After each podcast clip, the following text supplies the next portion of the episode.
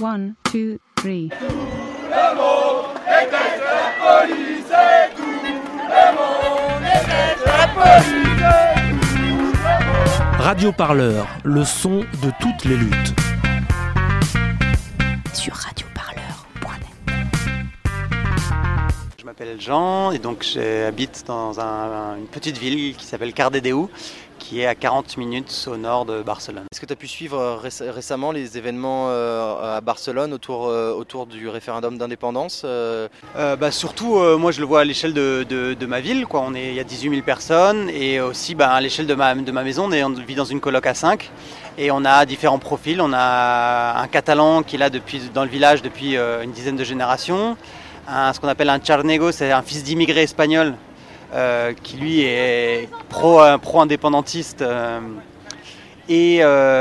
et, une, bah, ma compagne qui est donc d'origine de Madrid, qui vit depuis plusieurs années, depuis quasiment 8 ans à Barcelone, et une autre qui est d'Amérique latine. Donc on a un profil assez intéressant de, bah, partie de la population qui vit dans la banlieue de Barcelone. Il y a des gens euh, en Catalogne qui veulent euh, vraiment, euh, dur comme fer, croire à, l'organisation de ce, référendum, malgré la position de, Madrid et je pense une situation qui s'est beaucoup tendue dans les dernières semaines. Quelle est l'atmosphère Alors tu as quitté Barcelone hier? Alors, ce qui va se passer précisément, on ne sait pas. Ce qui est sûr, c'est que le niveau de répression qui a commencé à, à voir le jour, euh, ils ont arrêté des, responsables administratifs de, haut niveau. Ils ont, euh, commencé à faire euh, intervenir la Guardia Civile, qui était quelques centaines de, personnes qui étaient simplement dans les aéroports ou aux frontières. Et là, c'est plusieurs bateaux avec des milliers de personnes. Ils ont été prendre le contrôle sur la police locale, la police nationale. Et, ils ont essayé notamment de bah, provoquer beaucoup la coupe pour essayer de favoriser des débordements qui n'ont pratiquement jamais eu lieu. Et, donc c'est vrai que ça a compliqué, euh, ça a compliqué la situation. On ne sait pas de ce qui va se, ce qui va se passer. Pourquoi? Parce qu'en fait ça, a été un peu une fuite en avant du gouvernement. Euh, moi, la manière dont j'interprète les choses, c'est que je me dis que en fait, le, gouvernement de Rajoy ne, ne s'adresse pas aux Catalans euh, dans sa démarche répressive. En fait, il fait simplement de l'agitation pour prouver à son propre camp politique qu'il est en train de faire quelque chose. Et donc on a, on a une fuite en avant, on a pas mal de, provocations, mais finalement bah, ça renforce la détermination de deux choses. Ça renforce, un, la détermination à vraiment avoir un droit à l'autodétermination, c'est-à-dire qu'il y a vraiment une majorité qui était déjà grande, qui devient écrasante sur le fait de bah, on veut décider nous-mêmes. Et ça amène aussi beaucoup de gens, euh, moi dans mon entourage, beaucoup de gens qui n'étaient pas forcément favorables à l'indépendance de la Catalogne et qu'ils deviennent en disant bah là en fait on se rend compte que ce qui est en train de revenir c'est les fantômes du fascisme en Espagne et que euh, bah, peut-être que le fait de sortir de ça ou envoyer un signal fort en disant euh, bah, nous on répond plus à, ce- modèle là en direction de l'indépendantisme et bah, fera certainement monter les intentions de vote. Alors de, toute façon, on, se doute que ça va être compliqué parce qu'il il a été annoncé qu'effectivement ils empêcheront autant que faire se peut euh, n'importe quel rassemblement autour d'un bureau de vote. Donc on sait que de toute façon il y aura des tensions qui vont compliquer le bon déroulement, euh, le bon déroulement du vote. Donc on sait que ça va prendre plusieurs jours déjà à avoir des résultats. On ne sait pas ce que ces résultats, ce que ces résultats donneront. Euh, voilà, donc on est sur beaucoup de conditionnels et ensuite, en admettant qu'il y ait une participation importante, parce que la première des conditions, c'est une participation importante. Et que dans cette participation, il y ait une majorité significative du, oui, euh, là-dessus, ben, il y a un discours officiel de la Generalitat, donc du, parti au pouvoir, et de ses alliés, enfin en gros de la Generalitat, pour dire, eh ben, le lendemain, euh, on fait passer la deuxième, la deuxième loi, c'est-à-dire qu'on déclare, l'indépendance. Il y a d'autres voix qui, euh, il y a voix qui doutent de la possibilité de le faire. Et effectivement, euh, ben, voilà, moi aujourd'hui, je ne sais pas te dire euh, à quoi ça va ressembler, mais je pense qu'il faut plutôt que le penser comme indépendance oui ou non, c'est plutôt un signal en fait. Et si le signal est fort, eh ben ça va effectivement remettre des choses en cause. Et ça le remet déjà en Catalogne, mais en dehors. C'est-à-dire que ça fait réfléchir des gens sur ces questions-là, alors qu'elles ne sont pas du tout abordées normalement. Ça fait aussi ressortir un peu les brides du fascisme dans, certains, dans certaines petites agglomérations ou dans certaines franges de la société.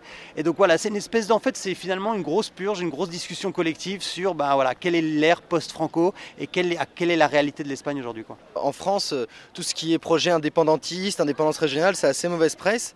Euh, mais on a l'impression qu'en en Catalogne, enfin en Espagne plus généralement, c'est assez différent.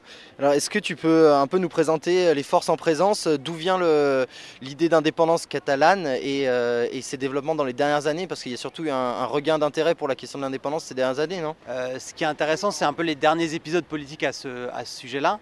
Et, euh, notamment un peu les, profils. En gros, il y a eu euh, toute une partie, voilà, la société civile euh, en Catalogne euh, qui bah, qui s'est activé sur ces questions-là, mais plus généralement sur la culture, le respect d'une certaine autonomie, avec un,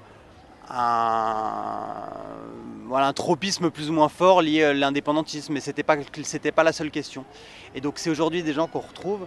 Euh, qui là maintenant euh, bah, militent clairement pour l'indépendance de la Catalogne, mais suite à, en fait, au cycle politique qui a lieu depuis 10 ans et qui est lié bah, principalement à, aux réactions systématiques de, Madrid de ne pas laisser aucune marge de manœuvre à, l'autonomie de la Catalogne, d'une part.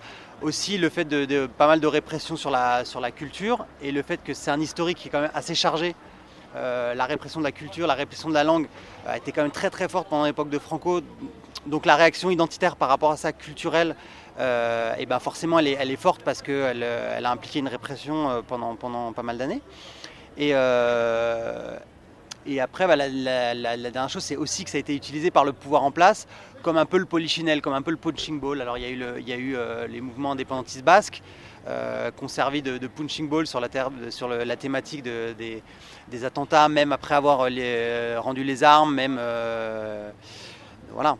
Et donc ça, ça a continué pendant, longtemps euh, là-dessus. Et c'est encore un, un, des sujets qui utilise le plus dans la presse nationale et dans les mouvements politiques euh, conservateurs, d'utiliser l'indépendantisme catalan comme, euh, comme le, sujet de polémique principal. Et donc, bah, comme beaucoup de pays, c'est ce qu'on utilise pour éviter de parler des vrais sujets. Quoi.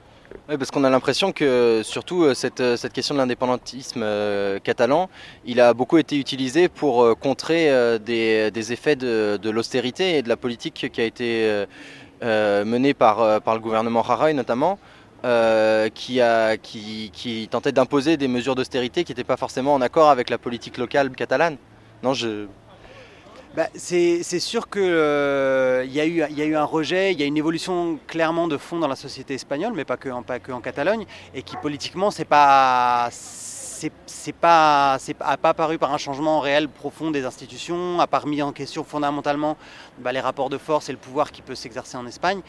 Et qu'en Catalogne, bah, c'est vrai qu'il y a eu plus d'évolutions intéressantes. Il y a eu beaucoup de mouvements municipalistes, il y a eu la Coupe, euh, qui est un, voilà, un petit parti qui est à la fois assembléaire, anticapitaliste et fortement indépendantiste, qui a commencé à arriver dans, avoir un tissu local, à, prendre le pouvoir dans des mairies, à arriver à rentrer à la Generalitat, donc au gouvernement de Catalogne. Et voilà, tout ça, ça a effectivement fait un peu changer la, la, donne là-dessus. Et donc on voit bien qu'il y a une sorte de, coalition de, personnes qui ne sont pas forcément du même avis sur d'autres sujets, euh, mais qui, euh, sont euh, sur la, question de l'indépendance catalogne, ça, sert leurs intérêts pour, différentes raisons. Est-ce que, est -ce que je résume bien? Bah, en fait, il faut aussi comprendre, autant il y a eu une manipulation de la part du gouvernement, euh, du, gouvernement du, Parti populaire, du Parti populaire, euh, pour en faire effectivement un polichinelle et un, et un sujet sur lequel on, revient systématiquement sur, la forme de politique. Euh, une pression médiatique incroyable, hein, des, informations perpétuelles sur le fait que, parlant espagnol, en parlant castillan, on ne peut pas survivre. Euh, à Barcelone. Enfin voilà, il y a toute un, une espèce de, ritournelle euh, systématique là-dessus dans les, dans les médias. Euh, dominant en tout cas sur l'Espagne le, sur le, sur le, sur et que c'est quand en, Catalogne, ben, la, la, politique telle qu'elle est, elle est quand même légèrement moins corrompue, elle est quand même plus ouverte, plus libérale, libérale au sens bah, voilà, laisser la pluralité des idées. Par contre, faut quand même aussi se rendre compte qu'à un moment donné, l'austérité a été quand même passée de manière assez forte euh, en Catalogne, qu'il y a eu énormément de projets qui ont, généré une dette assez incroyable de la, Catalogne sur le fait ben, de les mêmes problématiques des politiques néolibérales, de, ce qu'ils appellent la, démocratie des amis, c'est-à-dire en gros, euh, on fait passer, euh, on fait passer nos projets, des projets, faramineux, impactants en termes d'emploi, en termes de pollution, de plein de choses, et ça en Catalogne avec des entrepreneurs catalans liés au pouvoir pouvoir en place en Catalogne. Il faut comprendre qu'au départ, pour, la, droite conservatrice catalane, l'objectif final, c'était pas une indépendance, c'était d'obtenir plus d'autonomie. Et donc créer un rapport de force qui a été envenimé par, par Madrid et que eux ont proposé comme disant voilà l'alternative à, le, à une refus de plus grande autonomie, bah, serait un référendum au sujet de, l'indépendance. Et à un moment donné, ça les a complètement dépassés. Ça les a complètement dépassés parce qu'il y, a eu un engouement populaire et qui transcende un peu les limites euh, politiques euh, des conservateurs ou des gens qui sont euh, voilà, pour un changement plus radical de la société. Et, donc ça a amené à, une coalition à peu près inédite en, en Catalogne, c'est de dire, en gros, ce qui correspond à peu près à un parti socialiste catalan indépendantiste et une droite conservatrice indépendantiste se sont associés aux dernières euh, élections euh, régionales pour former une plateforme qui s'appelle June Porsi, Ensemble pour le oui, et qui ont dit notre seul programme politique sera voter pour nous et on fera passer un référendum. Ça a été un peu à un moment donné une fuite en avant et, euh, se retrouver avec une quasi-majorité au Parlement, une quasi-majorité sur laquelle il leur manquait quelques sièges, et ces sièges, eh ben, c'était ceux de la Coupe qui sont pour le coup un, un parti euh, assembléaire, anticapitaliste et aussi euh, indépendantiste. Et ce, groupe politique-là, la Coupe, a fait une assemblée pour dire voilà, qu'est-ce qu'on fait à un moment donné? Est-ce qu'on soutient un gouvernement qui est dominé par des gens qui ont fait passer l'austérité, qui sont notoirement corrompus et, euh, sur lequel on n'a pas confiance du tout dans leur projet et dans leur réelle capacité à mettre en place une indépendance, et encore moins sur un plan, sur une réflexion progressiste de la société. Et en même temps, eh ben là, on a une fenêtre politique à se dire, bah là, on, est dans une posture où il pourrait y avoir une majorité suffisante au Parlement pour voter une loi qui amènerait un référendum et que ce référendum soit eh bien, applicable le lendemain de ces, élections-là. Et finalement, euh, il y a eu euh, un vote en, Assemblée euh, qui est arrivé à exactement 50-50. Donc c'était assez incroyable parce qu'en Espagne, c'était la première fois où les gens apprenait l'existence de ce petit parti-là, qui pourtant avait plein de municipalités, qui avait, le niveau local était assez implanté, mais que au niveau national n'était pas du tout euh, dans le, dans le radar.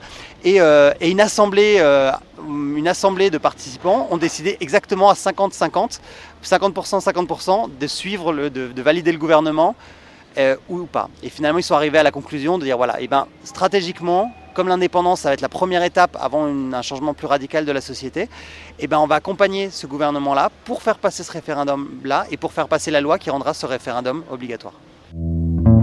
Radio Parleur, pour écouter les luttes, toutes les luttes.